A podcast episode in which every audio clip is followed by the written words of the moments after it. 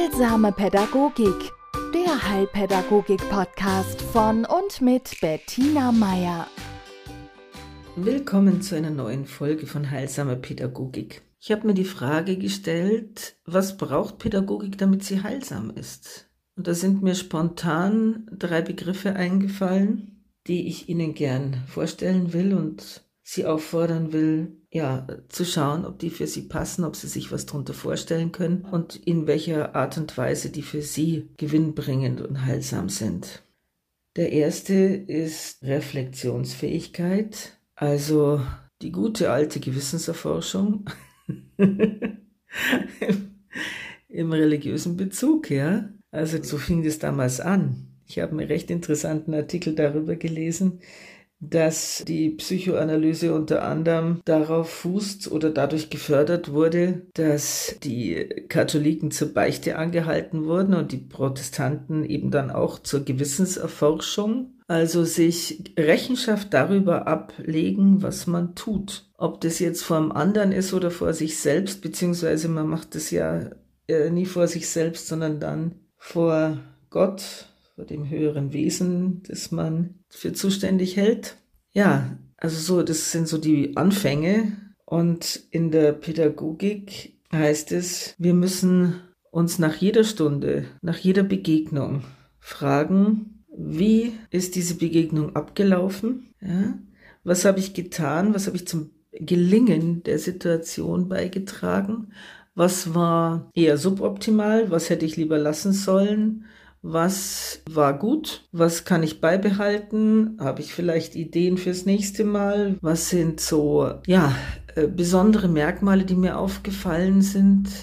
Und wie war mein Verhalten im, im Punkto, wie, wie förderlich für meine Ziele, wie förderlich und meine Ziele sind immer dann sozusagen nachgeordnet, wie förderlich für das Kind in dem, was dieses Kind ja auch erfahren, erforschen, erleben wollte. Naja, also diese Selbstreflexion des eigenen Verhaltens setzt natürlich auch voraus, dass man sich selber kennt, ja, dass man sich mit sich selber beschäftigt hat, dass man äh, weiß oder sagen wir so eine ziemlich gute Ahnung davon hat, wie man in manchen Situationen reagiert, was einen fordert, was so die Punkte sind, wo man Schwierigkeiten hat. Ja, die eigenen Vorlieben, die eigenen Abneigungen. Also man könnte sagen, am Anfang steht ein Erkenne dich selbst. Ja, und das ist insgesamt für jedes gelingende Leben wirklich hilfreich. Wussten ja schon die alten Griechen, aber in der Pädagogik ganz besonders, denn wir arbeiten ja mit uns. Also das Instrument unserer Tätigkeit sind wir selber. Unser Wissen, unsere Fähigkeiten, unsere, ja, uns, unsere Persönlichkeit. Wir sind der Resonanzboden und die Hintergrundfolie für das, was wir tun. Denn wir wollen ja dem anderen, den Kindern, den Menschen, die uns gegenübertreten, ein, ein Gegenüber sein. Ja? Und wir haben oft mit Menschen zu tun, die sich in dieser Phase noch befinden, äh, selber Suchende zu sein, ja, unsicher zu sein. Teilweise auch gerade bei Kindern gibt es auch immer wieder Kinder, die, wo man das Gefühl hat, die schwimmen. Also die sind, die sind noch gar nicht fokussiert auf, auf sich oder wissen noch gar nicht, was, ja, sie haben noch kein Gespür für sich. Und da ist es sehr, sehr wichtig, dass sie mit jemandem in Kontakt sind, der das für sich hat. Ja, ein Kind, das sich nicht konzentrieren kann oder nur schwer konzentrieren kann, dem kann ich meine Konzentration, meine Fokussierung leihen, zur Verfügung stellen. Das ist einer der, der Gründe, warum in Einzeltherapien oft Kinder mit ADHS oder ja auch Aggressionen fokussiert sind, brav wie Dilemma ja, also wo manche Verhaltensweisen gar nicht auftreten. Natürlich, weil die Reize weniger sind, das ist schon klar.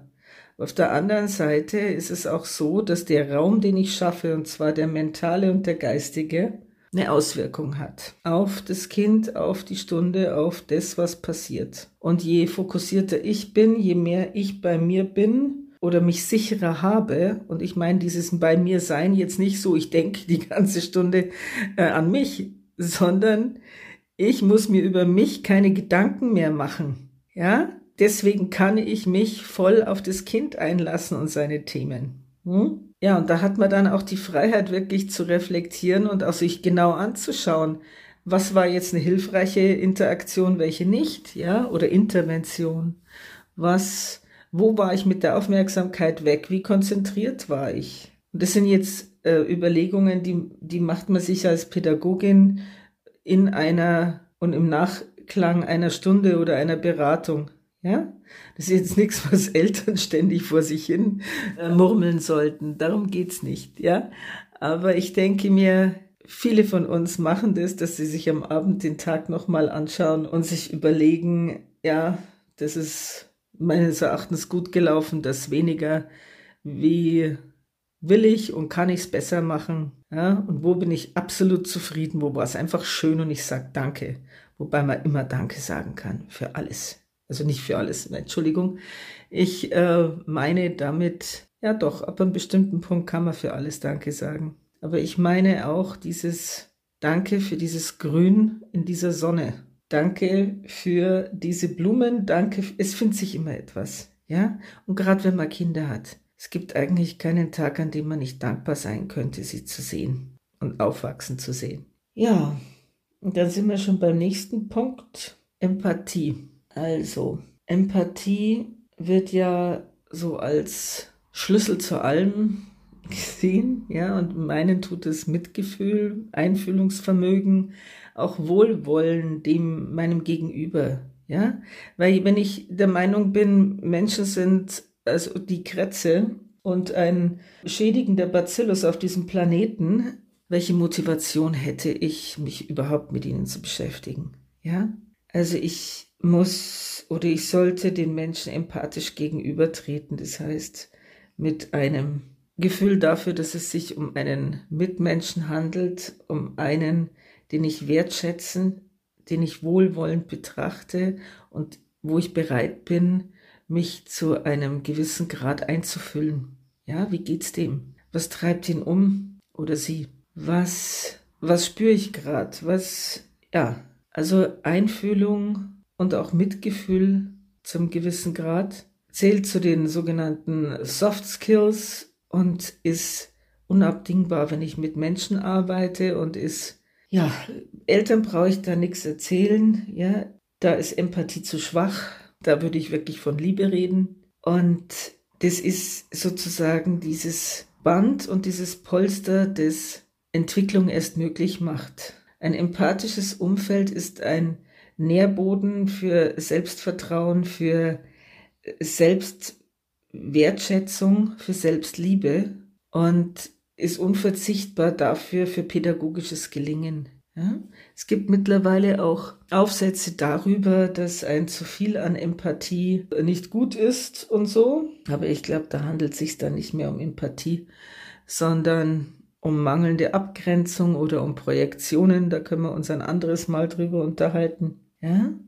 Was ich spannend fand, ist, dass es durchaus auch eine dunkle Seite gibt, insofern, als man immer gedacht hat, Menschen, die ein manipulatives Verhalten haben, die sehr wenig Mitgefühl haben, Psychopathen sagt man da auch, ja, hätten keine Empathie. Das hat sich als falsch herausgestellt.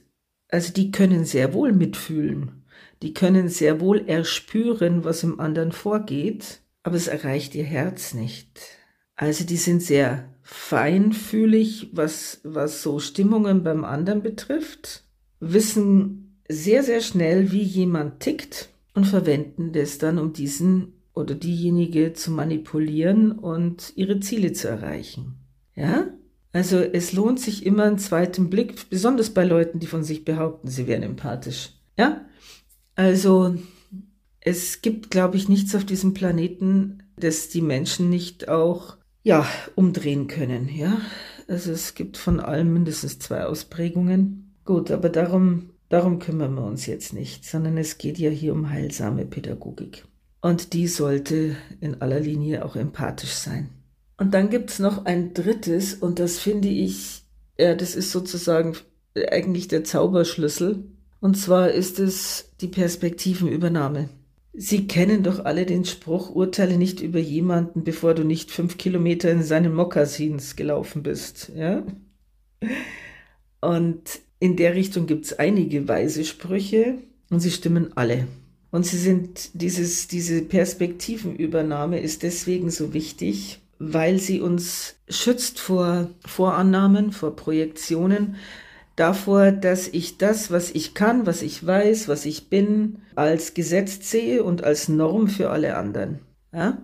Also ich äh, habe da als Beispiel eine, eine junge Sozialarbeiterin vor Augen, die sehr engagiert ist, die sich um eine Familie kümmert, äh, die ja begleitet in schwierigen Zeiten und die immer wieder verzweifelt, weil das, was sie sagt, das, was sie vorhat, das, was sie in die Wege leitet, von dieser Familie ja immer wieder in ihren Augen boykottiert wird. Ja, die sagen zwar ja, aber machen was anderes. Die sind nicht da, die mauern oder oder sind einfach nicht erreichbar oder sie machen dann immer das Gegenteil von dem, was sie sagt. Also auf alle Fälle in regelmäßigen Abständen kommt es bei dieser jungen Frau zu ja, leichten Wutausbrüchen oder Verzweiflungsausbrüchen, die sie natürlich nicht vor den Klienten äußert. Und sie fühlt sich oft dann auch äh, vorgeführt. Ja, also sie unterstellt dann ihren Klienten, die würden das absichtlich machen. Und mir ist dann aufgefallen, und das habe ich dann auch in einem Gespräch sagen dürfen, dass diese studierte Sozialpädagogin von ihren Voraussetzungen ausgeht und nicht reinrechnet, dass die Klienten, die sie betreut, in diesem speziellen Fall alle die Diagnose haben einer Lerneinschränkung, ja, einer äh, mentalen Behinderung, also die, die zwar ja ihnen Gott sei Dank ermöglicht, ein relativ selbstbestimmtes Leben zu führen, aber die schon bei der Hürde von Sätzen, die ja einen Nebensatz beinhalten, überfordert sind, ja? Also nicht umsonst sind ja zum Beispiel auch in Behörden immer mehr Dokumente oder Beschreibungen in leichter Sprache verfasst. Das finde ich einen ganz, ganz großen Errungenschaft. Ja, das heißt, wir haben begriffen, dass nicht alle Menschen die gleichen Zugangsvoraussetzungen zur Information haben. Und da reden wir jetzt noch nicht von den Analphabeten, ja, sondern dass es unterschiedliche Ebenen des Verständnisses gibt und des Zugangs. Und auf die muss ich eingehen. Und da verschwindet dann der Frust dieser Familienhelferin und es passiert ein Verständnis, wenn sie begreift und wenn sie sich mal kurz reinversetzt. Ja, also das ist ja immer nur in Andeutungen. Also ein Hineinversetzen in andere ist immer nur in, in, An, ja, in Ansätzen möglich. Aber wenn sie sich, wenn sie versucht, sich da reinzuspüren, wie das ist, wenn ich der Sprache, ja, als Bild, einfach als Metapher. Wenn sie sich mal kurzzeitig vorstellt, sie äh, sitzt jetzt in, äh, was weiß ich, einer Besprechung mit Atomphysikern. Und das meine ich jetzt nicht vom intellektuellen Level, sondern von der Sprache her. Die mit Fachausdrücken um sich werfen, die über ihr Fachgebiet reden, die sich mit Themen beschäftigen, die einem selber fremd sind, ja? Und ich kenne sowas. Ich, hab, ich bin mal in einer Management-Vorlesung gesessen und ähm, mir ist schlecht geworden. Weil ich, ich, ich also ich habe körperlich reagiert, weil ich die Termini nicht kannte. Ich wusste nicht, über was die reden und vor allen Dingen, was sie da geredet haben, das ging mir auch noch gegen Strich. Ja, ich habe mich ausgeklinkt. Also ich habe lang gebraucht, um da reinzukommen. Und, und so ähnlich. Also wenn, wenn man nicht sich direkt übersetzen kann, dann muss man sich Annäherungen schaffen. Aber ich muss versuchen, das zumindest zu probieren. Denn dann erscheinen Verhaltensweisen von anderen in einem anderen Licht.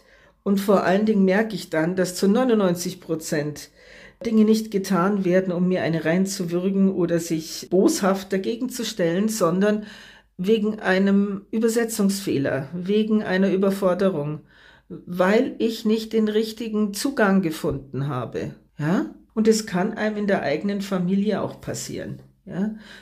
Also mir hat sich das am deutlichsten gezeigt, als ich umgezogen war und in ein Haus und meine Kinder zu Besuch kamen und ich für meine Tochter ein schönes Gästezimmer, also ein Zimmer hergerichtet hatte. Sie studiert woanders. Ich hatte ihr also ein Zimmer hergerichtet und weil ich das von unseren Reisen kannte, mit Wasserkocher und Teebeutel daneben und ja, also ich hatte mir so vorgestellt, oh, das wird sie freuen, weil das erinnert vielleicht an gemeinsame Reisen und außerdem kann sie sich dann in der Früh gleich ihren Tee machen. So.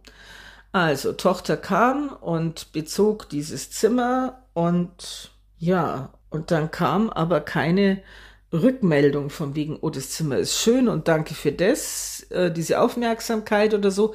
Ich merkte, sie hat das, also irgendwas war, irgendwas war seltsam. Ja, sie war auch irgendwie still und bisschen zurückgezogen. Gut. Und dann habe ich, habe ich sie darauf angesprochen und dann sagte sie, ja, also Mama, ich bin mir vorgekommen, als wäre ich in einem Hotel, als würde ich hier nicht wohnen, als wäre ich hier Gast, als wäre das ja, also sie hat sich auf alle Fälle, es kam bei ihr ganz anders an, als, als das von mir intendiert war. Ja?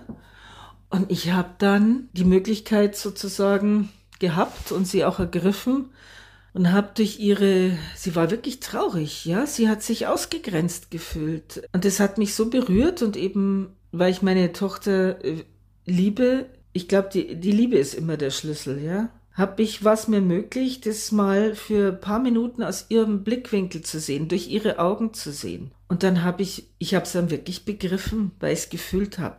Ich habe dieses Gefühl, das sie hatte, wirklich auch gehabt. Also ich habe das gesehen, dass, wie das bei ihr ankam. Und vielleicht, wenn Sie sich das überlegen, oder vielleicht gibt es bei Ihren, Ihnen im Leben auch ein paar so Situationen.